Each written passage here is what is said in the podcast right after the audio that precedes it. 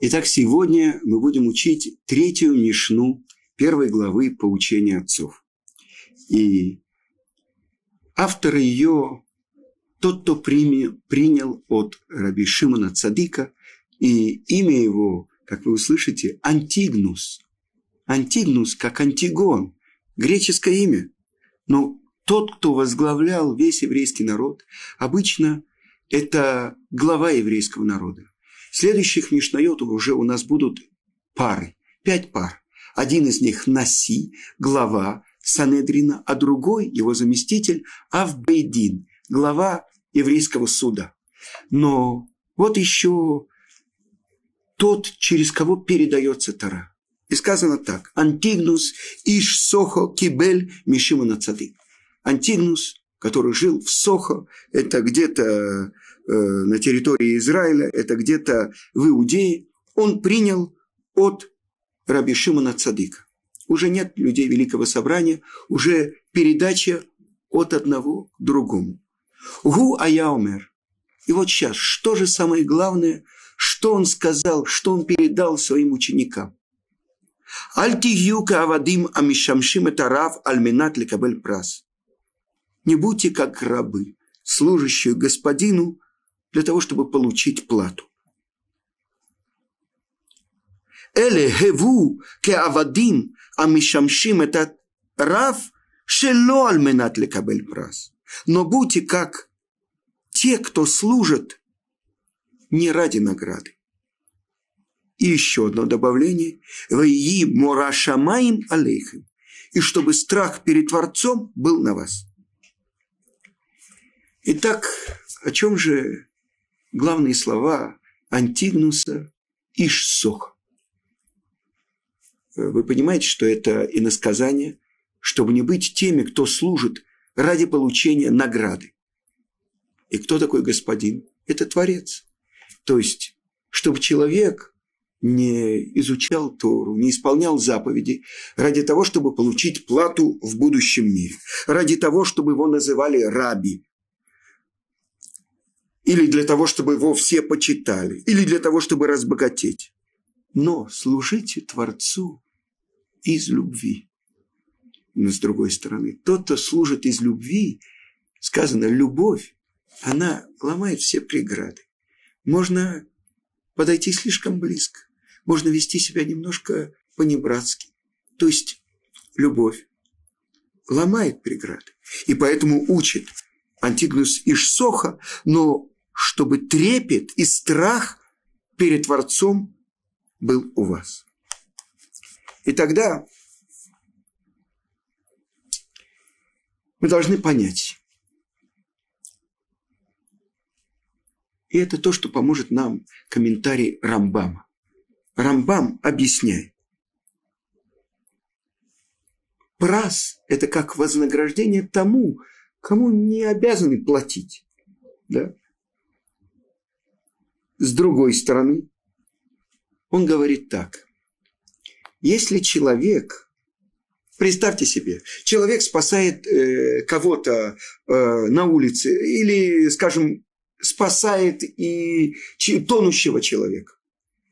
Приходит, э, я не знаю, э, важный человек и говорит, вот вам полагается плата. Берет конфету на палочке и дает ему. Вы спасли жизнь человека. Вы понимаете? С другой стороны, мы знаем, что все то, что делает человек в этом мире, мы об этом говорили на первых уроках. Будущий мир называется мир приходящий, Оламаба, а не тот мир по отношению к этому миру. Приходящий – это то, что строит человек своими действиями, своими словами, своими мыслями, то, куда он идет в будущий мир. Так что же это такое? Не будьте как рабы, которые служат господину для того, чтобы получить плату. Тогда что? И здесь открывается очень важное правило. Любовь. Сказано, что тот, с кого начинается вся история еврейского народа. Первый иври в мире. Первый еврей. Авраам Авину. Пророк называет его от имени Творца Авраам Огави. Авраам мой любимый. И не потому, что Творец любит его. Несомненно, он любит. Но объясняет это комментатор. Потому что он делает Творца любимым перед другими людьми. Он раскрывал им знания о Творце. Рамбам пишет в законах об идолопоклонстве, что Авраам после того, как он открыл Творца, он переходил с места э, на место, из города в город, из страны в страну, и собирались вокруг него люди, десятки, сотни и десятки тысяч. И с каждым он говорил на его языке и раскрывал им великую вещь – знание о Творце. Тот, кто из любви к Творцу служил Творцу. И сказано, что Творец – сказал мне, что плата твоя велика очень. Спрашивает Авраам, что ты мне дашь? Я ухожу из этого мира бездетным. И вот домо, домоправитель мой, Элиезер Дамаский, он наследует меня. Говорит ему Творец, не унаследуй тебя этот, но тот, кто выйдет из твоих чресел. И э, устная тара, Мидраш, Берешит Рава объясняет, Авраам говорит, я смотрел по звездам, у меня не может быть детей. И сказано, э, что Творец Оциото Ахуца, вывел его Творец наружу. И можно понять, вывел из шатра. И сказал ему, посмотри на звезды и пересчитай их. Ты можешь их пересчитать? Нет. Вот таким будет твое потомство. И сказано дальше. В Ямин Баашем Вехшевеу Лоцдака. И Авраам поверил Творцу, и засчитано ему было это как особенная милость. Что за милость? Творец обещает. Это несомненно. Но представьте себе, вот сейчас я сижу за этим столом, передо мной книги, передо мной микрофон, камера. Я скажу, что я сейчас нахожусь э, в космическом корабле. Ну, в лучшем случае, э, мой друг вызовет для меня скорую помощь. Ну, я не знаю, перегрелся человек, перетрудился, не спал ночью, готовил урок. Когда моему сознанию абсолютно ясно, это моя рука, это мой нос, это мои часы. А Творец ему говорит, откажись от своего понимания, поднимись над звездами. У Авраама и Сарай. Нет детей, но у Авраама и Сары будут дети. И поверил Творцу, положился на Творца, как бы облокотился. Представьте себе, пропасть, и над ней тоненькая жердочка. Если человек может полностью всем телом облокотиться на эту жердочку, это называется эмуна, это называется верность и поверил Творцу, и засчитано ему было это как особенная милость.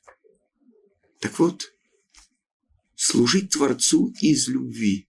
Это та строчка, которая приводит то, что мы обязаны каждый день произносить как минимум два раза. А на самом деле мы произносим это четыре раза. Но два раза то, что сказано в Торе. Когда ложишься и когда встаешь. И вот первый отрывок который учит нас принятию власти Творца. Кабалат оль малхут шамай. Что же там написано? С чего начинается? В ахавто эс ашем элокейха. И полюби Творца Всесильного Бога твоего.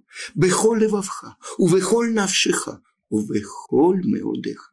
Всем сердцем твоим, всей душою твоей и всем достоянием твоим.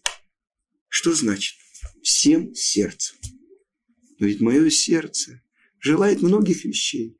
Я люблю черный кофе с утра пить. Я люблю бананы. Я люблю вдыхать приятные запахи. Я люблю фрукты. Ну и Творца.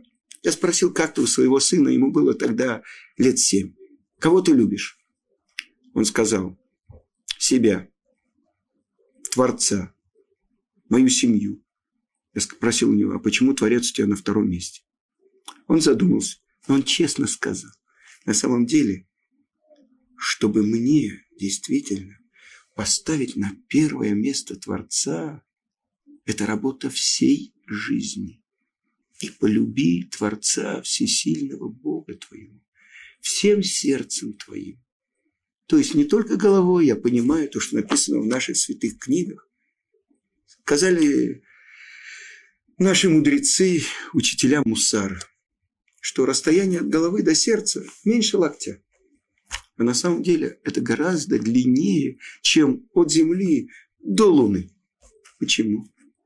Потому что Тара впрямую говорит, «Ваядата айом вашего талливавых» и узнай сегодня и положи на свое сердце.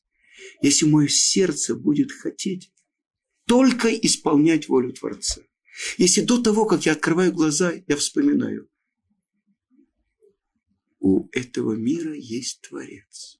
Он сотворил мир. И Он сотворил меня. Для чего? Чтобы я открыл его, и чтобы я стремился к нему. И вот Он мне дал подарок.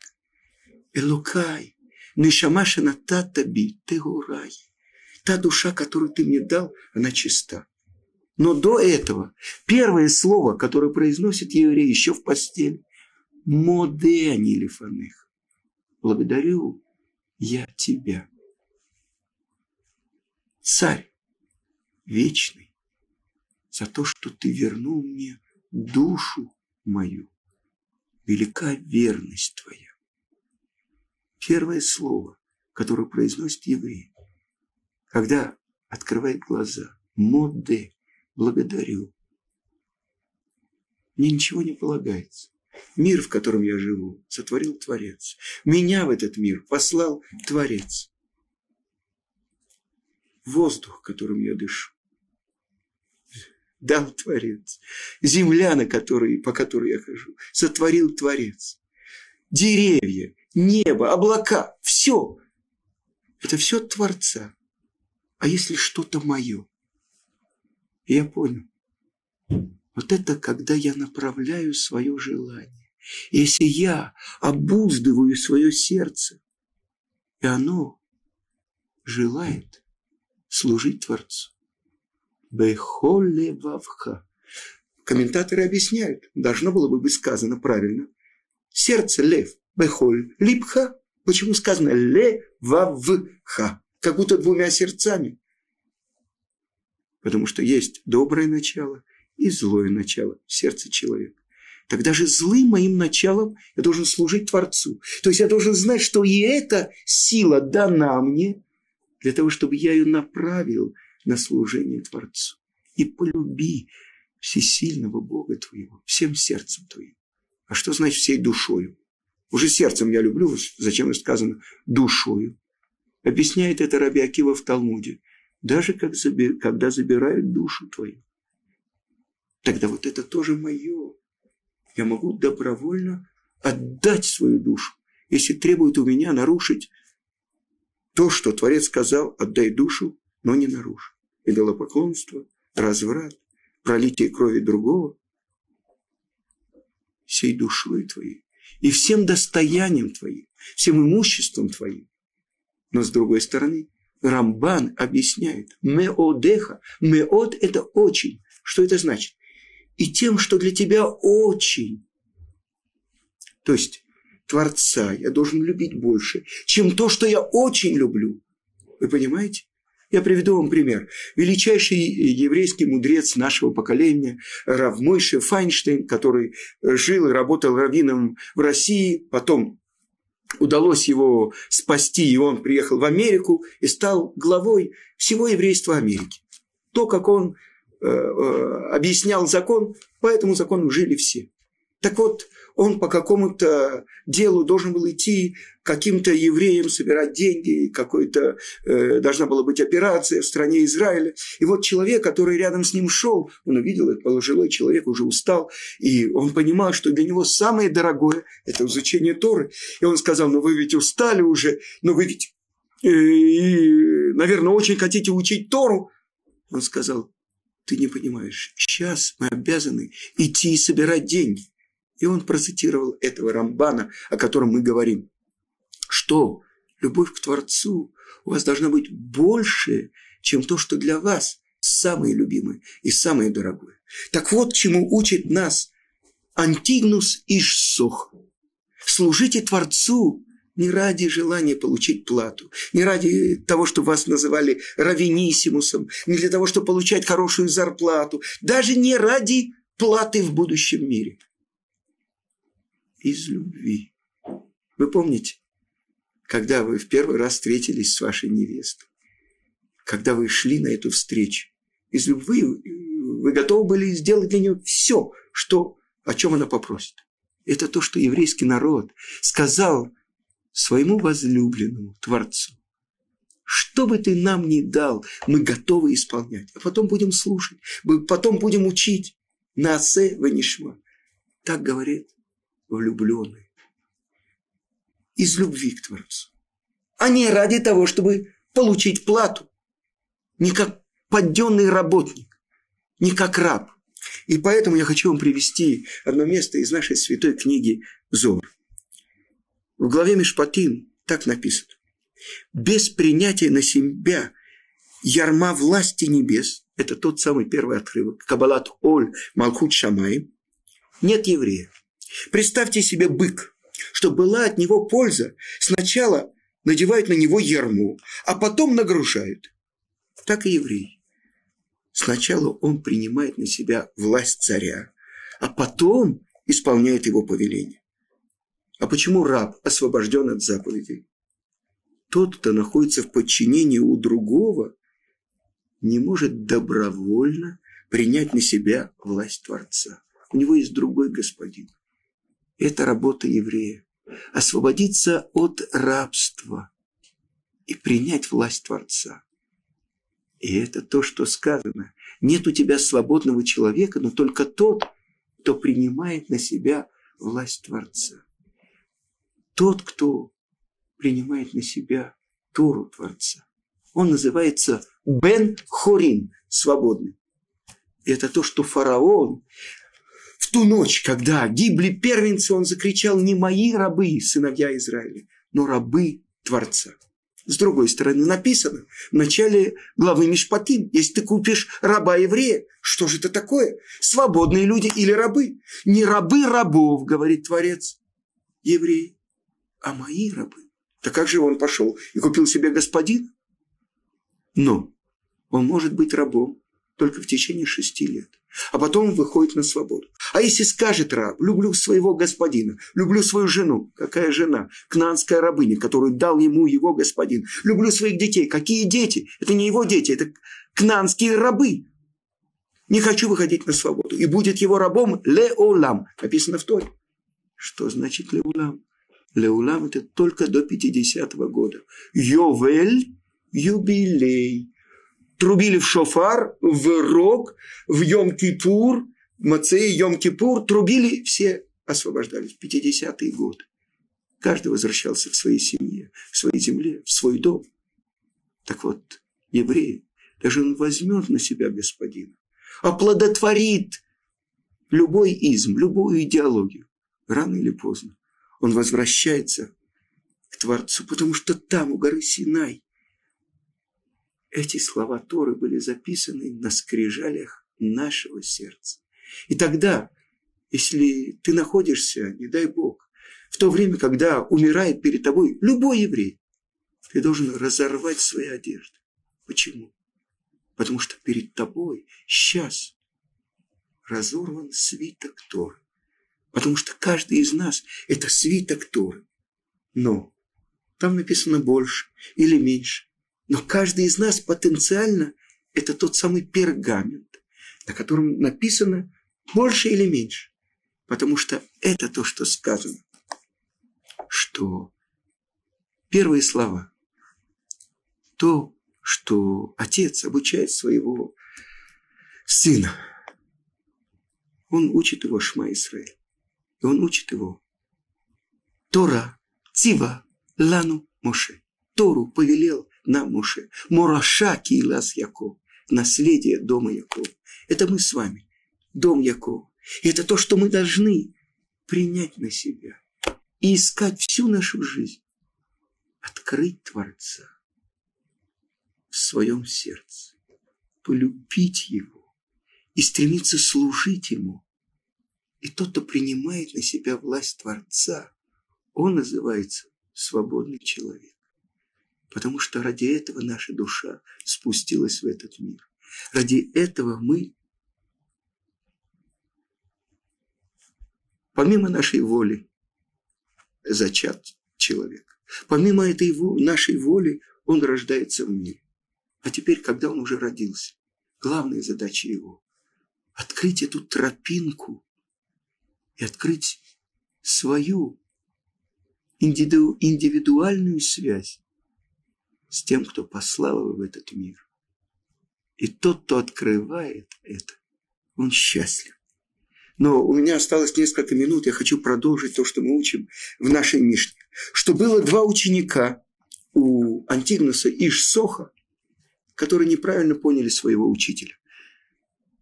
Цадок и Байтус. Вы слышали צדוקים? То, что вы знаете, садукеи. ובייתוסים. Вот это садукеи и Байтус. Что они сказали? Как это возможно? Человек исполняет работу и не получает плату? Значит, нет будущего мира. Значит, нет места получения платы. Они не договорили до конца. Значит, нет того, кто дает плату. То есть неправильно поняли слова своего учителя. И тогда возникло две секты, отрицающие устную Тору в еврейском народе, а на самом деле отрицающие всю Тору. Цдуким и Байтусим. И это причинило много бед еврейскому народу. И у них были ученики, и ученики учеников. А те, кто называется прушим, лифрош – это отделиться. Это еврейские мудрецы, которые